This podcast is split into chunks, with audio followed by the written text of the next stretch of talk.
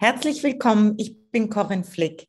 Ich begrüße Sie zu unserem Convoco-Podcast Spezial zur Ukraine-Krise. Heute mit dem Präsidenten der ESMT Berlin, Jörg Rocholl. Hallo Jörg, herzlichen Dank, dass du dir die Zeit nimmst. Wir wollten uns über die Sanktionen gegen Russland unterhalten. Ich beginne mit meiner ersten Frage. Wie schwerwiegend ist der Ausschluss russischer Banken aus dem SWIFT-System. Hierbei können wir gleich mal sagen, für was SWIFT steht. SWIFT steht für Society for Worldwide Interbank Financial Telecommunication. Das SWIFT-System ist das Rückgrat des internationalen Zahlungsverkehrs, in dem gerade internationale Zahlungen abgewickelt werden. Und es ist eine deutliche Einschränkung der Möglichkeiten für russische Banken, jetzt noch Zahlungen ins Ausland oder aus dem Ausland vorzunehmen. Es gibt Alternativen, aber diese Alternativen sind bei weitem nicht so populär und so weit verbreitet, sodass äh, das eine deutliche Einschränkung darstellt. Hinzu kommt, und das ist ja ein Teil der Sanktionen, der dann nachgezogen wurde, dass auch die Devisenreserven der russischen Zentralbank in Europa im Westen eingefroren sind. Damit wurde die Handlungsfähigkeit der russischen Zentralbank deutlich eingeschränkt, auch dahingehend deutlich eingeschränkt, dass sie nicht mehr in der Lage sein kann oder nicht mehr in dem Umfang in der Lage sein kann, zum Beispiel den eigenen Banken zu helfen, wenn sie zum Beispiel äh, über, durch die Abkopplung von SWIFT nicht mehr ähm, die erforderliche Liquidität haben sollten. Das würde dann zum Bankenzusammenbruch in Russland führen, aber hat das dann nicht wieder Auswirkungen auf unser Bankensystem?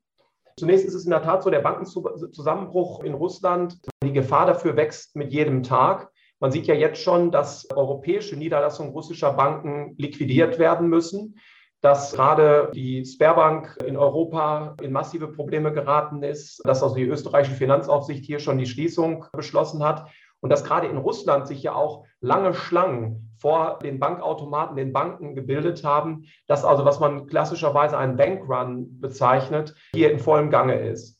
Gleichzeitig, das stimmt, ist es so, dass das auch Auswirkungen hat auf die Banken in Europa. Gerade die Aktienkurse der letzten Tage zeigen ja, dass Banken besonders betroffen sind. Gleichzeitig ist es aber so, dass diese Rückschläge immer noch im Rahmen sind. Also gerade bei den großen Banken, zum Beispiel wie bei der Deutschen Bank, ist der Aktienkurs immer noch ungefähr auf dem Niveau, wo er auch am Jahresanfang stand. Also das heißt, insgesamt wird das Thema als beherrschbar angenommen. Das kann man insgesamt vom Aktienmarkt sagen, dass es im Vergleich zur Schwere der Krise sich der Aktienmarkt noch relativ stabil hält. Wusste Putin, wusste doch, wo seine Devisen liegen im Ausland. Er musste doch damit rechnen, dass diese Devisen eingefroren werden. Es zeigt vielleicht, dass Putin überrascht war, von der Einigkeit, von der Stringenz und auch der Tatsache, wie weitreichend die Maßnahmen des Westens der Europäischen Union waren. Dass er also tatsächlich überrascht war davon, wie hart der Westen reagiert hat und dementsprechend nicht vorgesorgt hat, sondern jetzt eher überrascht wurde. Da sieht man ja daran, dass die russische Zentralbank unmittelbar darauf den Leitzins auf 20 Prozent mehr als verdoppelt hat, um ganz schnell zu intervenieren und die Reaktionen an den russischen Aktienmärkten, die, äh, die Entwicklung des russischen äh, Devisenmarktes, also der Verfall des Rubel, das sind genau Zeichen dafür, dass diese Sanktionen sofort eine massive Wirkung entfachen. Er hat es vielleicht auch nicht mit der extremen Kampfbereitschaft der Ukraine gerechnet. Eine zunehmende Zahl europäischer Unternehmen und Investoren ziehen sich aus dem russischen Markt zurück. Was sind die Konsequenzen?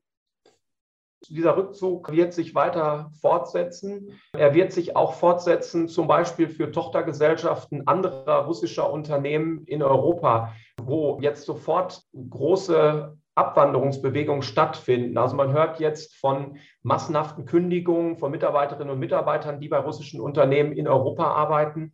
Die Tatsache, dass zum Beispiel Steuerberater nicht mehr mit diesen Unternehmen zusammenarbeiten wollen, dass Leasingverträge nicht mehr abgeschlossen werden. Und das wird massive Auswirkungen auf das wirtschaftliche Wohlergehen in Russland haben. Aus meiner Sicht sehr kurzfristig auch zu einem dramatischen Einbruch der russischen Wirtschaft führen. Aber bei den ganzen Interdependenzen, die wir heutzutage haben und den Abhängigkeiten und den Verflechtungen, dieses Decoupling, was mit China nicht möglich ist. Ist ein Decoupling mit Russland möglich, weil die Wirtschaft so wesentlich kleiner und schwächer ist? Das ist ganz sicher ein wesentlicher Punkt. Russland ist für Deutschland einer der Top 15 Handelspartner, also nicht unbedeutend, aber gleichzeitig in der Bedeutung nicht zu vergleichen mit China, den USA oder unseren wesentlichen westeuropäischen Handelspartnern. Daher ist diese Gefahr real, sie ist beträchtlich, aber sie ist eben nicht so groß, wie das in anderen Fällen der wäre.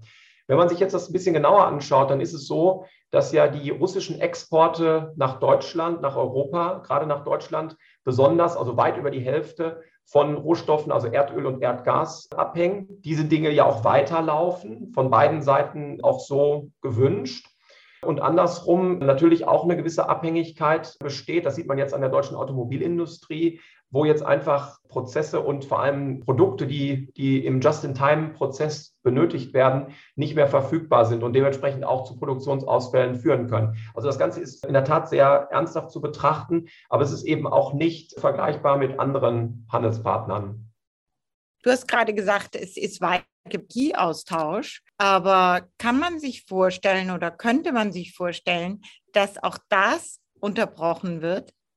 Grundsätzlich ist es so, ich erwarte nicht, dass das von der russischen Seite unterbrochen wird, weil äh, die Deviseneinnahmen gerade in der jetzigen Situation, in der ja noch viel weiterreichende Sanktionen in äh, Kraft, in Kraft getreten sind, dass diese Abhängigkeit davon umso größer bleibt.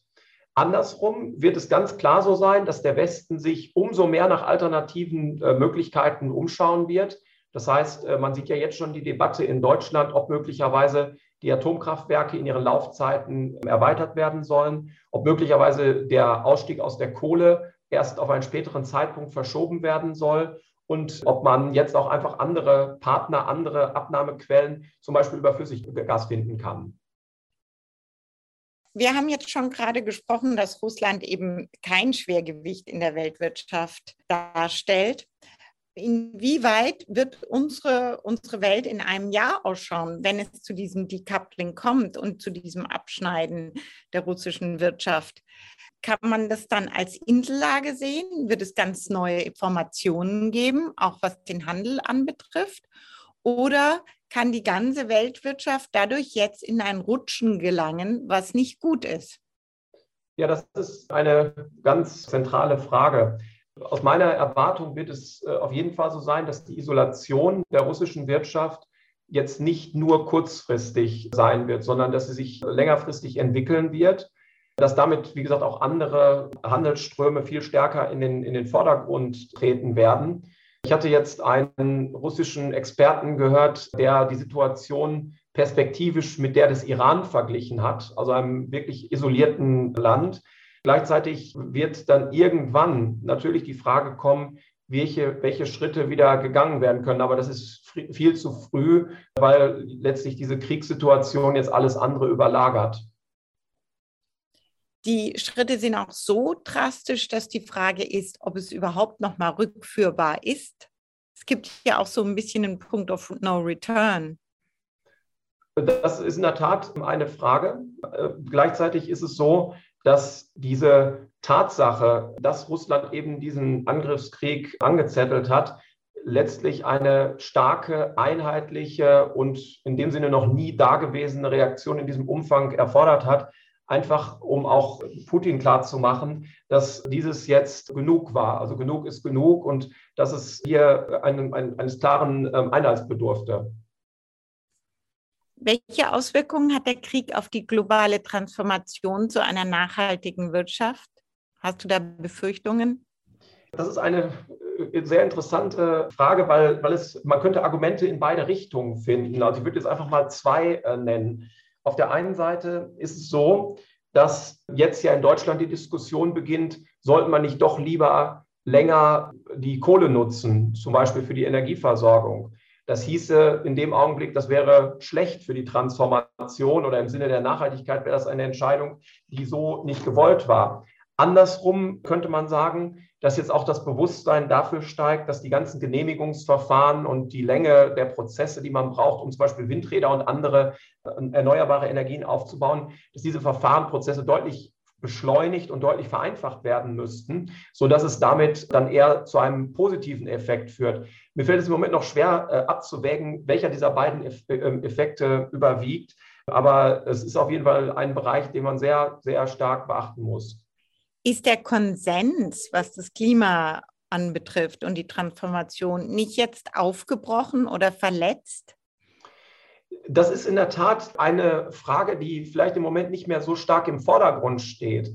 Frage überhaupt der Energiesicherheit, auch der, ähm, der Art und Weise, wie Energie ähm, bezogen wird, welchen Abhängigkeiten man sich auch politisch aussetzt, wenn man zum Beispiel Russland als Partner hat, also als, als Exporteur für das Gas hat, das wird viel stärker jetzt in den Mittelpunkt geraten. Und damit könnte auch einhergehen, dass es nochmal ein intensiveres Nachdenken darüber geht, wie äh, nachhaltige Energien auch zu Unabhängigkeit von fragwürdigen Liefer, äh, Lieferanten führen kann.